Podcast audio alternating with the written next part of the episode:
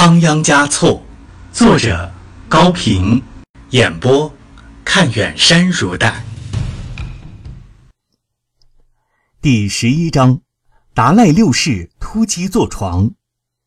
第三集。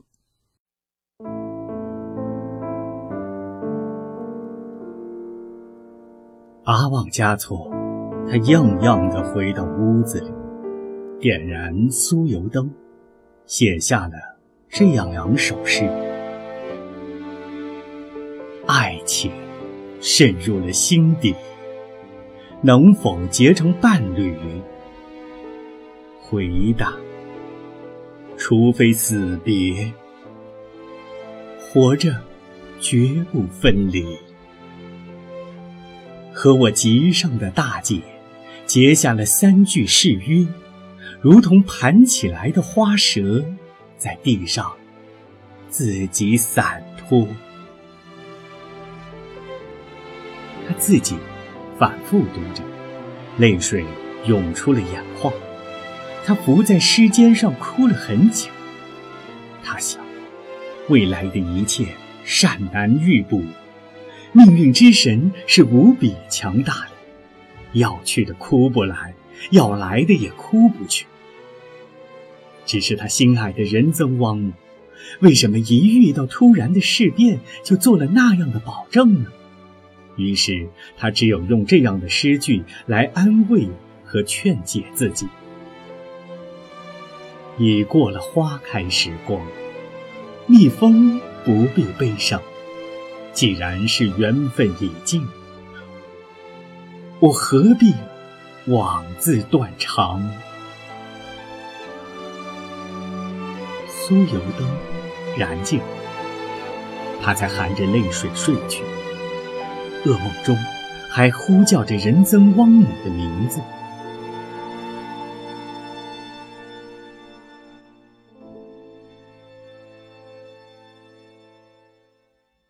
八月，桑杰嘉措开始为阿旺嘉措的坐床忙碌起来，因为坐床是新达赖正式继承前世达赖位置的盛大典礼，仪式的隆重在西藏是无可比拟的，而且又是达赖的坐床带有明显的突击性，弄不好会产生严重的政治后果。阿旺嘉措的受戒地点是他颇费思谋。他原来决定在聂唐的诺布尔康举行，为此，他已经秘密的请班禅立刻从日喀则赶到聂唐来。现在他又考虑到，聂唐距离拉萨只有四十里路，一旦公布了匿藏灵童多年的真情，万一有个风吹草动，新达赖的安全不易保证。于是，他又决定把受戒地点改到冈巴拉大山那边的浪卡子去。那个地方离拉萨较远，东面和南面是一望无际的扬州雍湖，西去有翁古山之险，北上有冈巴拉之雄。即使出了什么事儿，局势也好控制。谨慎总是有好处的，就像有时候冒险也有好处一样。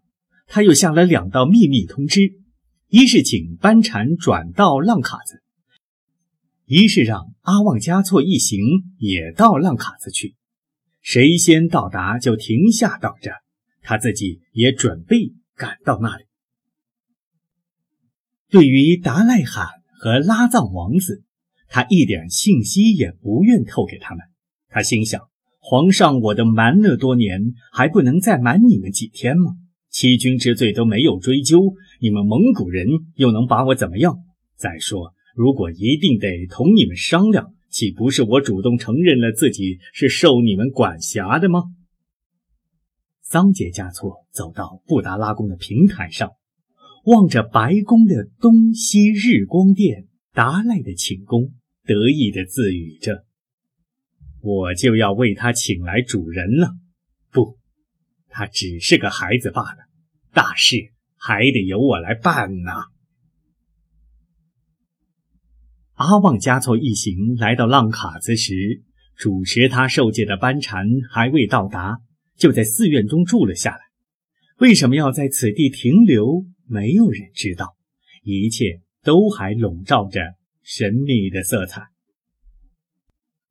浪卡子是一个开阔而平坦的地方，紧靠着羊卓雍湖的西岸，所称歌舞之乡。阿旺加措第一次见到这样美丽的景致，他再三要求走出寺院，到外面去领略一下湖边的风光。到了第三天，终于得到允许，条件是不可走远，不可乘船进湖，还要有侍卫和随从跟着。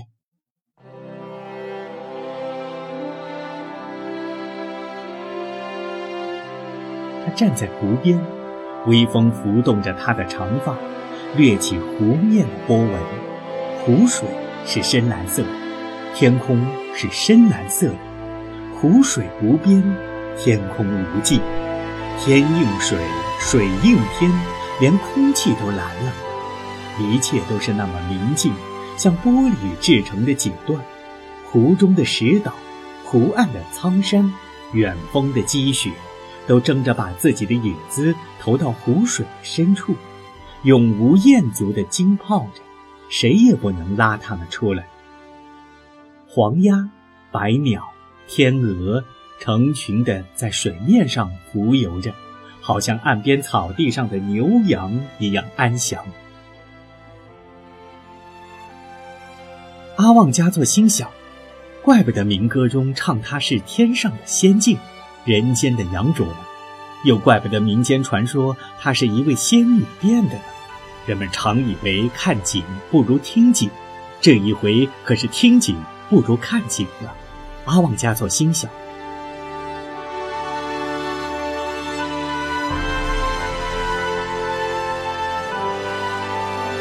一条巨大的细鳞鱼跳出了水面，挺了一下身子，又弯曲着柔软的腰，闪着银白的光，钻入了水底。是仙女的衣襟上散落出来的一颗宝石吧？那仙女是谁呢？该不是仁增旺姆吧？虽然不会是她，可应该是她。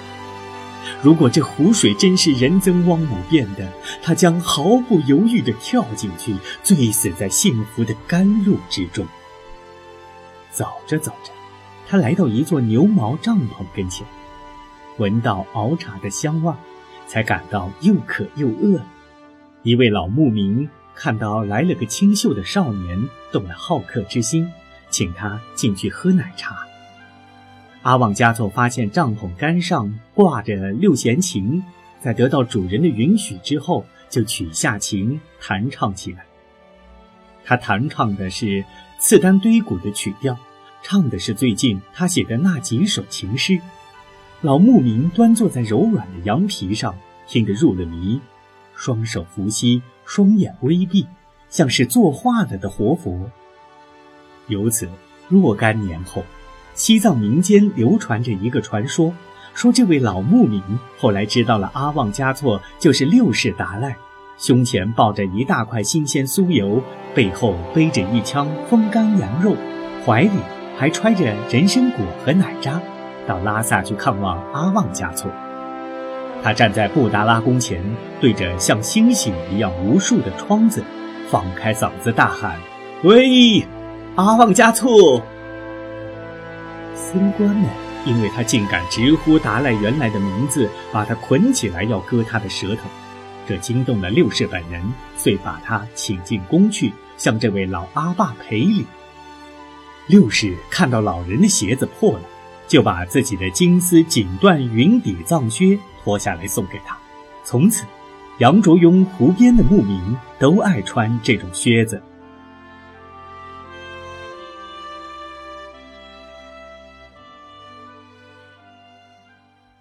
三十四岁的武士班禅罗桑义西于九月初从扎什伦布寺赶到了浪卡子，紧接着。四十四岁的第八桑杰嘉措也从拉萨到达，两个人立即举行了会谈，让十四岁的阿旺嘉措坐床。当班禅和第八告知阿旺嘉措，他就是第五世达赖喇嘛的转世净体的时候，他震惊万分，逐渐解开了心中的疑团。他出身于信奉红教的家庭，竟然一下子成了黄教的领袖。他一个从小放牛的少年，怎么会一下子坐上这样崇高的尊位？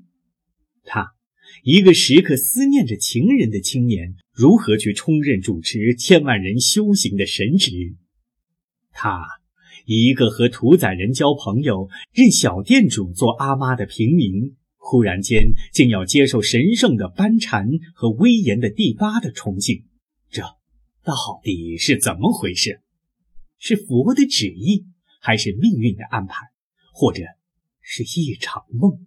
这是在开一个荒唐的玩笑吧？然而，这一切。却都是无可否认也无法改变的事实。人们接受继承事实的能力是很强的，不管是荣是辱，一旦突然降临，都是很难逃避的。第八桑杰嘉措按照他事先的安排，在浪卡子寺院的大经堂里，向五世达赖的转世灵童阿旺嘉措敬献了五彩大哈达，行了拜见礼。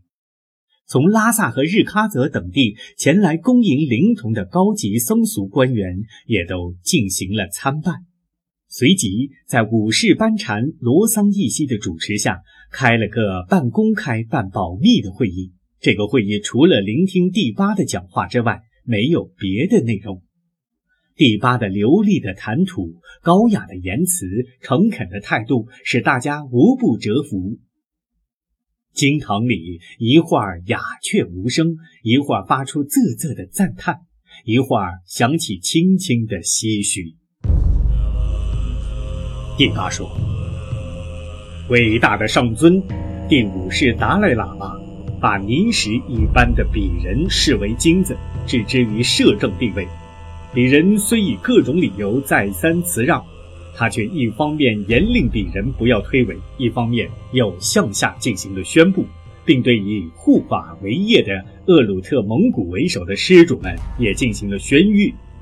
这一切不仅书写在布达拉宫三梯门的墙壁之上，而且还按上了祥瑞的一双掌印，这都是大家知道的事实。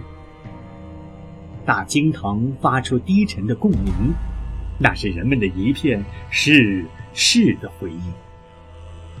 第八接着说：“大慈大悲的，永远注视着众生的观世音菩萨，化作身穿黄色袈裟、头戴黄色法帽的超越一切的殊胜之佛达赖五世。他亲临雪域佛地，为生活在逐世的众生宣扬如大海一般的不尽的。”佛法供应，它是福泽的明灯，根除众生的愚昧；它像藏宝的大海，是一切善业的源泉；它是祥瑞垒成的高山，给人阴凉的大树，佛法无边的太阳。就连它的生辰年月，也和净饭王之子释迦牟尼完全相同。唏嘘之声。像潮水一样溢出经堂，在听众的眼前，似乎出现了佛光夺目的大海。阿旺加措听到这里，不由得浑身站立起来。他想，既然武士这般伟大神圣，我作为他的转世替身，能有那样的修行和功德吗？能接受这样的赞颂吗？他感到自己像一只雏鹰。被一股强劲的风吹上了山顶，吹上了高空，吹进了迷茫混沌的天际。他睁大眼睛，扫视了一下众人，强使自己镇定下来。